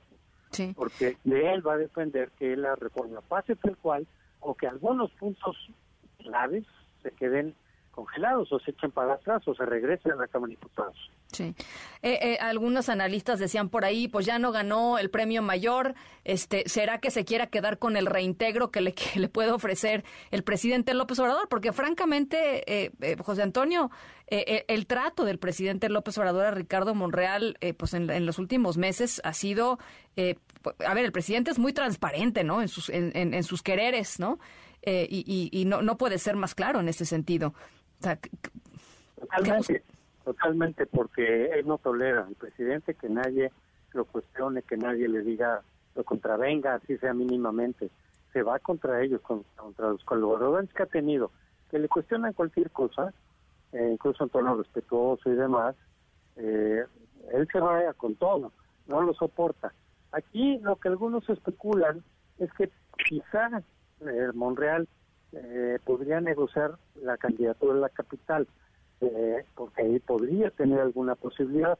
Yo aún así lo veo difícil. Yo creo que Morena eh, no no lo quiere, ni para la presidencia, desde luego, no, pues no. pero tampoco para la capital. Pero bueno, mucha gente está especulando que esa puede ser la jugada por abajo de la mesa, decir, oigan, yo les apruebo la reforma, que sé que para ustedes es importante porque les permite mayor control del proceso electoral, pero denme por lo menos la capital. Puede ser. No sé cuál sería la reacción de Morena en ese sentido. No creo que se consiga, ¿eh? Ahora, eh, si, si Ricardo Monreal se va de Morena, ¿qué se lleva de Morena? Pronto, si, si lo apoyan algunos senadores que también saben que estarían señalados en Morena, pues ya tiene ahí de todas maneras un instrumento fuerte para frenar cosas en el Congreso, como esta reforma y más adelante en lo que queda en estos dos años, básicamente puede frenar y puede negociar cosas, pero no es que se vaya a llevar muchísimos votos, yo no lo creo. Yo no creo que si él sale se desmorone Morena. No, no lo creo, se llevará algunos votos, claro, él tiene influencia, tiene ciertos grupos, sectores, pero no al grado de provocar un derrumbe en Morena. Eh, ya vería, ya sondearía qué es lo que puede conseguir en la oposición. Tampoco ahí está tan garantizado que lo apoyen como candidato presidencial. Quizá Movimiento Ciudadano sí, pero los demás partidos yo no lo creo. Pero sí tendría un capital, si traen esta reforma, podría llegar con algún capital. Por ejemplo, también para negociar una capital, es decir, la candidatura a la capital, al gobierno capitalino, pero por parte de la coalición opositora. Eso creo que sí se podría lograr. Algo, algo más que veas, José Antonio, en los próximos días van a ser, pues, como, como de final de película, pues, ¿no? Sí, por supuesto. Esto se puede prolongar. Si efectivamente se echa para atrás en alguna medida o en algunos puntos esta reforma, no regresan a la Cámara de Diputados, esta legislatura con este periodo se acaba, se puede retomar todavía hay algunos meses en que se pueda hacer esta reforma eh, y, y, quizá lo retomarían, cambiarían algunas cosas quizá en la Cámara de Diputados, sí, se puede prolongar todavía, pero eh, en este mes se puede definir qué puntos sí pueden pasar y qué puntos no pueden pasar. Espero que se frene aquellos que claramente son antidemocráticos, aquellos que claramente afectan la autonomía y la capacidad eh, operativa del INE, porque esos son los que le pueden dar una gran ventaja a Morena en el 2024. Sí. Mañana me dijo el presidente que mañana iba a ir el secretario de Gobernación otra vez a la mañanera, Dan Augusto López, porque pues efectivamente hoy lo cuestionaron eh, eh, colegas allá en la mañanera diciendo, por ejemplo, este este tema que platicábamos acá, también ayer, eh, de que se podían, se, iban a poder transmitir, digamos, votos del partido mayoritario o del partido ganador a los partidos pequeños o a las, a las rémoras, este de las de los de los aliados de, de los partidos si es que estos partidos no conseguían el mínimo para conservar su registro. Y el y le dijeron pues esto no tiene esto es inconstitucional porque pues un voto no no no no puedes uno traspasar un voto como si la voluntad popular fuera traspasable. Eh, y el presidente dijo pues si es así no este mañana va a venir el, secretario de gobernación a, a, hablar aquí en la mañanera pero si es así presentaremos otra iniciativa sí sí se enredó muchísimo trató de salirse del tema este y le decía no no no es que sí sí está y a ver si está ahí no pues claro que está ya lo vimos es el artículo tal Es que no, pero es que no es constitucional, no, sí, pero está en la ley secundaria. Es que la oposición no quiere que los partidos, no, pero esto no lo avaló la oposición, lo avaló Morena, o sea, se quiso salir, salir, salir, eh, eh, lo cual refleja que no tiene argumentos para defender su iniciativa en varios puntos y dijo que venga mañana el secretario de Gobernación a, a aclararlo. Bueno, eso lo veremos mañana, sin duda, pero él simplemente evadió la pregunta porque no tiene argumentos para defender lo indefendible. Pues este me parece muy fuerte, ¿no? francamente, francamente me parece muy fuerte. De las pocas veces que hemos visto al presidente, pues así acorralado en ese sentido, ¿no? Este, así es, sí, siempre tiene. Bueno, es bueno para salirse, es bueno para evadir. Preguntan una cosa concreta y de repente estamos hablando por Porfirio Díaz y demás. Eso es muy frecuente. Pero aquí sí lo acorralaron bastante. Creo que entre que no sabes bien cuál es la iniciativa, porque él no la hizo, obviamente. Sí, no, no, no. pero la hacen otros. Así es. Este, y que no sabía cómo defender ese punto, así ¿no? Es, así que es. desde luego es un retroceso también. Ese punto es un retroceso también. Bueno, pues ya estaremos viendo qué es lo que dice Adán Augusto mañana y eh, la reacción de, del presidente y lo que venga en los próximos días. Ojalá lo podamos conversar cuando haya un poquito más de claridad, José Antonio. Cuando guste, San Francisco, por supuesto. Un abrazo con, con mucho cariño allá, José Antonio Crespo, analista político, a las 6 de la tarde con 31 minutos. Ana Francisca Vega, NMBS Noticias. No me importaría seguir todo el día, toda la semana, hasta las 6 de la mañana. ¡El! Bueno, el, mundial nos duró poco a los mexicanos, pero los que lograron ir y los que estuvieron ahí un ratito la pasaron muy bien, como podemos escuchar.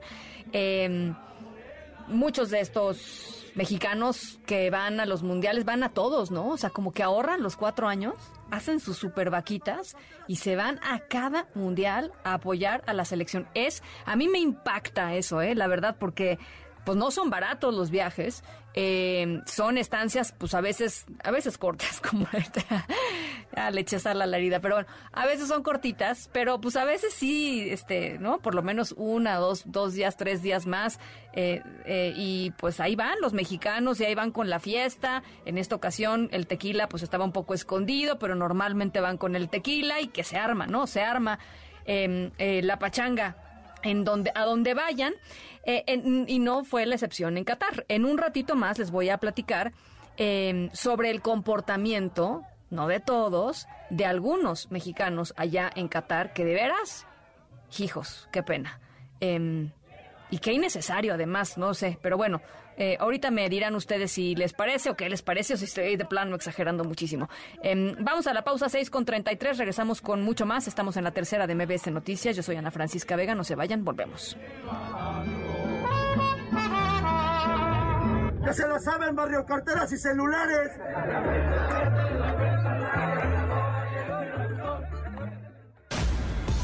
En un momento regresamos. Continúas escuchando a Ana Francisca Vega por MBS Noticias. Continúas escuchando a Ana Francisca Vega por MBS Noticias. Bueno, la Fiscalía de la Ciudad de México, ya se los platicaba al inicio de este espacio, giró una orden de aprehensión en contra de Cristian Buen Ruerich, coordinador del grupo parlamentario del PAN aquí en el Congreso de la Ciudad de México y ex alcalde de la Benito Juárez por su probable participación en el uso ilegal de atribuciones como parte de las investigaciones sobre el cártel inmobiliario de la alcaldía eh, Benito Juárez. En la línea telefónica está Ulises Lara, vocero de la Fiscalía de la Ciudad de México. Muy buenas tardes, eh, vocero. Muy buenas tardes, Ana Francisca. Muchas gracias por la oportunidad. A ver, pues eh, platícanos un poquito cómo es que se fue tendiendo la red para, sí. para ir, eh, pues esto, eh, obteniendo estas órdenes de aprehensión. Son además de Cristian Buenruerich, tres, tres más, ¿no? Que ya están detenidos. Sí, hasta ahora y otros. Sí, en efecto, el resultado de la investigación que se inició con el tema de la corrupción en bienes raíces, obtuvimos, como ustedes recordarán, la posibilidad de someter a juicio ante más bien ante juez de control a dos personas que fueron vinculadas al proceso. Estas personas, una de ellas al menos, nos eh, proporcionó información relevante respecto a otras líneas que después fueron ya consolidándose de investigación para el estudio de este, de este caso. Y en ello encontramos que para el sismo de, del 2017, para finales después de los sismos, se destinaron recursos importantes a las alcaldías, entre ellos un recurso que estaba destinado para poder eh, contratar empresas que llevaran a cabo arrendamiento de maquinaria para hacer trabajos de demolición y otros eh, contratos de mantenimiento para inmuebles públicos afectados. Este monto está cercano a los 207 millones de pesos y fueron asignados a dos empresas de manera inmediata por asignación directa y en este proceso estuvieron estas personas que hemos señalado ya puntualmente relacionadas. Su director, director de administración, él es entonces alcalde, y la operación fue tan, digamos, eficiente que se pudieron tomar dinero, gastarlo y decir que se había resuelto en los primeros dos días de que fueron asignados los, recursos. Eh, se investigó a las empresas, se demostró que estas habían sido instituciones creadas ex profeso y que no cumplían con todos los requisitos y que incluso pues habían estado señaladas ya como las que conoceríamos como factureras o empresas fantasmas. El caso es de que se consolida esta investigación, se solicitó ante el juez la, la presentación de las personas responsables por los delitos de uso indebido de funciones en servidores públicos y asociación delictuosa y se nos concedió por el juez las órdenes de aprehensión. Y es así que hemos llegado a este punto y que ahora por eso lo hemos comunicado, toda vez que eh, pues esta persona que también está como actualmente representante ante el Congreso, pues eh, eh, es como responsable y no se le localizó, no se presentó y lo hemos señalado para que sepamos que él tiene que presentarse ante juez, quien determinará finalmente la situación jurídica de la persona. Nosotros como Fiscalía tenemos los elementos de prueba que vamos a presentar para hacer los señalamientos y que pueda ser llevado ante el juez de control, como decíamos, y que él determine si se queda en prisión preventiva o no, pero lo importante es si se le encuentra responsable, pero creemos que tiene que ser la actividad judicial correspondiente. Esa es la información, eso es lo que va a ocurrir en las próximas horas con las otras personas, con Ismael, José Ramón y Alejandro N., que ya fueron eh, eh, detenidos, aprendidos con orden judicial. En concreto, ¿qué, digamos, qué papel jugaba, eh, de, acuerdo con las investigaciones de la Fiscalía, eh, qué hacía Cristian Bonruerich? Bueno, él entonces el jefe delegacional y todo este recurso, bueno, pues se basaba por su aprobación.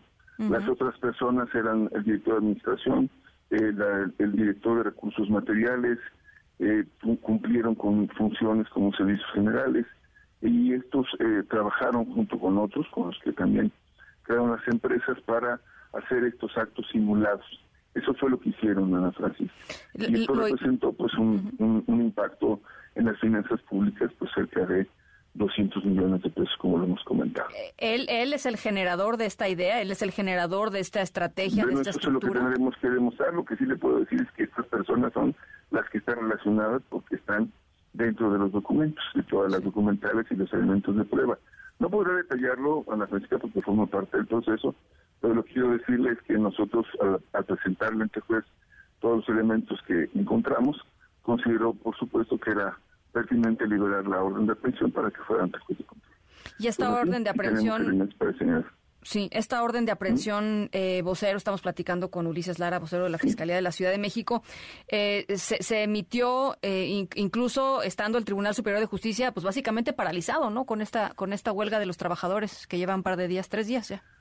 Bueno, pues en, efecto estaba esta situación, pero no se detuvieron los los procedimientos, afortunadamente. Sí generó una situación complicada, pero sí, los jueces, sobre todo porque tiene que resolverse sobre estos temas, como te imaginarás también, tiene que resolver sobre casos como los cadáveres que entraban al INCIFO, sí generó alguna problemática, pero todo siguió en operación y le agradecemos igualmente al, Poder Judicial que no, no dejó de lado la tarea prioritaria que es atender esos casos de carácter penal que quedan ante la ley señala que tendrán que ser ellos eh, quienes nos resuelvan. Entonces, funcionó. Sí. En este esquema hay más personas involucradas. Este, me, imagino, por ejemplo, porque además así ha trascendido en, distintos eh, momentos y en distintos espacios, eh, eh, el tema de señalar, por ejemplo, al actual alcalde, a Santiago Taboada, que por cierto es fuerte contendiente a la candidatura de, de, la coalición aquí en la Ciudad de México para, para para ser jefe de gobierno eventualmente en el, en el 2024. Eh, ¿Quién sigue? Pues, ¿hay, más personas en, la lista de la Fiscalía? Estamos en el caso que estamos investigando, son las personas que están señaladas, Ana Francisca, y, y están señaladas por el hecho concreto y lo que tenemos de elementos de prueba. En casos distintos tendremos igualmente que hacer lo propio, demostrarlo, integrarlo y presentarlo ante juez. Hoy por este caso sí tenemos algunas otras personas que tendrán que ser llevadas ante juez de control y por eso lo hemos ya señalado. Tenemos estas tres personas que en su momento tuvieron un papel relevante. El cuarto que hemos señalado como relevante es por supuesto el señor Cristian N. Y hay otra persona más que estaría dentro de este primer, digamos, paquete. Hay además otros involucrados que también serán llamados por lo que hace a la parte de la propia empresa, los que servían como testaferros. Y seguirá para este caso específico en donde pues hubo esta, digamos, figura, este contubernio para aprovechar de estos recursos que estaban destinados, como lo he señalado, a la demolición y mantenimiento, para destinarlos a fines distintos a los que habían sido programados. Y eso es lo que estamos demostrando y presentando. Bien. Em, eh, ¿Se emitirá ficha roja para localizar en el extranjero al diputado? Bueno, como en, lo he señalado, él está una acción como sustraído de la de la acción de la justicia. Nosotros estamos ahora mismo trabajando y, hemos señalado igualmente que si hay elementos que nos puedan eh, indicar con elementos de prueba donde se encuentra, localizarlo, también hacer el llamado que lo mejor que puede ocurrir es presentarse ante el juez de control para que se determine la situación. Si él tiene elementos que le permitan, como seguramente los tendrá, hacer la defensa, pues hacer lo propio, nosotros haremos la argumentación en su sentido. Hasta en tanto, bueno, esperemos que se hagan ya todos los trabajos de manera regular. Cuando ocurre esto, se inician todos los protocolos relacionados para la búsqueda, tanto con las fiscalías de los estados, luego con la Interpol, también se hacen otro tipo de señalamientos y búsquedas, por ejemplo, la migración, en fin, todo el procedimiento conforme van pasando las horas. Entonces, sí se hará todo lo que sea necesario, pero nosotros por ahora estamos insistiendo que sería importante que él eh, se presente ¿no? y haga lo propio pueda, eh, digamos, determinarse por las autoridades correspondientes la situación jurídica de su caso. Sí. Finalmente, preguntarle, vocero, en estos momentos está el Partido Acción Nacional en una conferencia de prensa con los eh, eh, líderes del partido aquí en la Ciudad de México y también algunas figuras nacionales y básicamente lo que están diciendo es que esto es una persecución política y que lo que lo que sucede aquí es una, una pues esto, una lucha política en torno a eh, el control de la Ciudad de México. Pues mire, la verdad es que nosotros no lo estamos persiguiendo por su militancia no lo estamos señalando por su su condición de, coordinador, ni mucho menos, sino por las acciones en las que tuvo una responsabilidad completa cuando fue jefe delegacional. La acción tiene que ver con decisiones que tomó en su momento, como lo he señalado. Estamos hablando de hechos de 2017-2018, ¿no? Diciembre y luego después ya en enero y la consecuencia. Estamos hablando de hechos concretos que corresponden a una investigación con elementos de prueba. No hay algo que esté relacionado con su actuar político, con su condición política, su competencia política. Y yo reiteraría, en este caso, los delitos son muy claros. Creo que hay que llevarlo ante juez, demostrarlo, y entonces se probará si esto es un asunto que no tiene fundamento, o si lo tiene, o si nada más una persecución. Para nosotros es claro que hubo quien de manera evidente rompió la norma, utilizó su función de una manera indebida y se asoció con otros para poderlo lograr y eso es lo que estamos eh, presentando ante juez. No hay nada político que no sea en el sentido estricto cumplimiento de la ley. Bueno, pues ahí está eh, el vocero de la Fiscalía de la Ciudad de México, general de la Ciudad de México. Te, eh, agradezco muchísimo, eh, vocero, que nos haya regalado estos minutos y estamos muy pendientes, por supuesto, del, del caso. Muchas gracias. gracias por su tiempo, Ana Francisca. Muchas gracias. Buenas noches. Igualmente, muy buenas noches. Em, pues ahí está, ahí está el tema. Y, y, lo que corre, digamos, en términos de interpretaciones, ya nos dijo el vocero que así no es, pero lo que corre, se los platico en términos de interpretaciones, es, em, pues aquí hay una lucha durísima por la Ciudad de México y pues el que seguiría sería el actual alcalde de la Benito Juárez, Santiago Tabuada, que es pues esto, un muy fuerte, ya levantó la mano, dijo que él por supuesto quiere contender por la, por la jefatura de gobierno en el 2024 em, y pues que lo quieren bajar. Eso es la interpretación política de esto que está sucediendo. Eh, el otro caso pues corre por por el tema de la justicia. El otro caso corre por los canales em, por los canales penales y se los vamos a estar, por supuesto, eh, platicando, platicando conforme vaya saliendo la información. Por lo pronto, eso es lo que sucedió hoy. Esa es la voz de la Fiscalía General de Justicia de la Ciudad de México y nosotros vamos eh, a una pausa rapidísimo. Em, dice Marco Cortés, pues, el líder nacional del PAN, que les quieren quitar a la mala esto. Ahí está. Que les quieren quitar a la mala lo que no pudieron ganar a la buena. Em, eh, vamos, a, si les parece, vamos a escuchar el audio en vivo en estos momentos de lo que están diciendo los panistas en torno a esta decisión. Vamos a escuchar. Ya basta de persecuciones políticas y de querer ganar a la mala. Lo que ella sabe bien, que a la buena jamás podrá ganar. Un gusto saludarles, amigas. Bueno, pues justamente, justamente Marco Cortés diciendo eso. Eh, y nos vamos a la pausa, por supuesto, le seguiremos informando. 6 con 49, regresamos con mucho más. En un momento regresamos.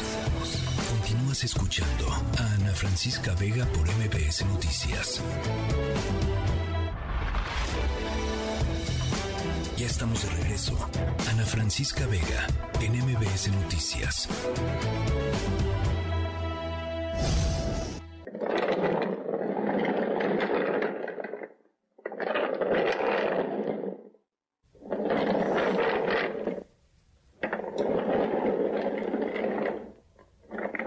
Bueno, pues fíjense en la historia sonora de hoy que, eh, pues qué barbaridad. Se dio a conocer que eh, varios mexicanos, eh, y no solamente mexicanos, también ciudadanos de otros países, pero dentro de ellos, mexicanos, se hicieron pasar por em, en Qatar como personas con discapacidad, personas que no podían caminar.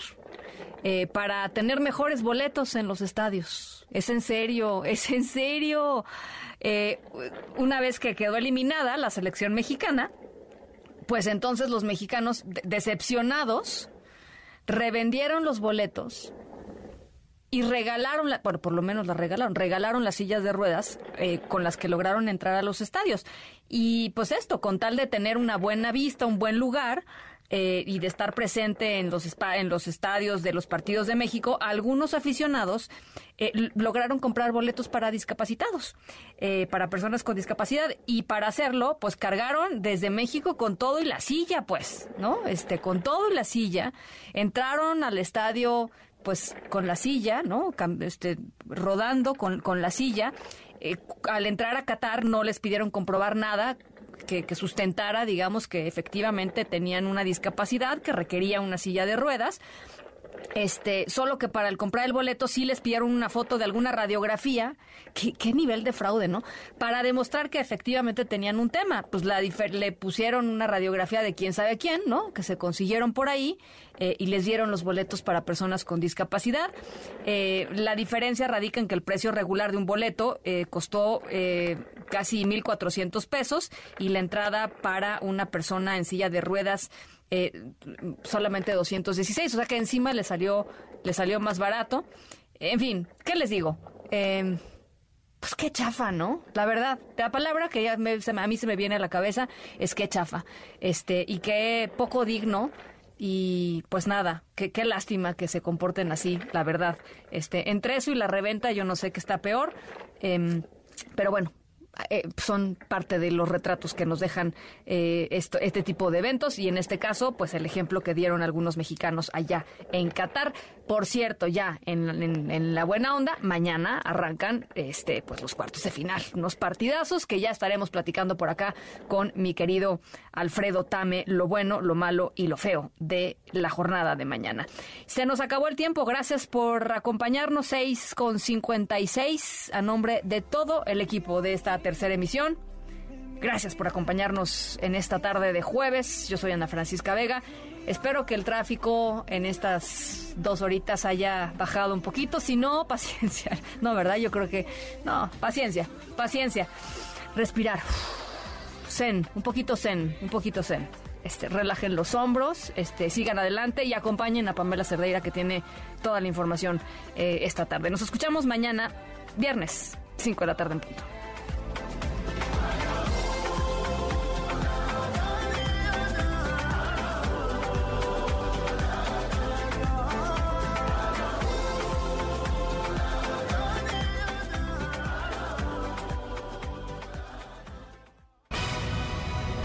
MBS Radio presentó Ana Francisca Vega. Información para todos. MBS Noticias.